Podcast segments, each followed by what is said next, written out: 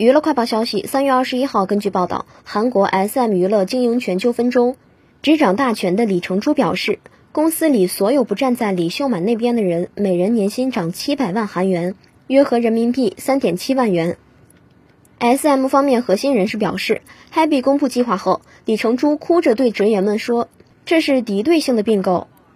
在 Blend 上的并购赞成和反对投票中，即使投票反对收购。”对大家也没有损失。所有不站在李秀满那边的职员，每人上调了七百万韩元的年薪。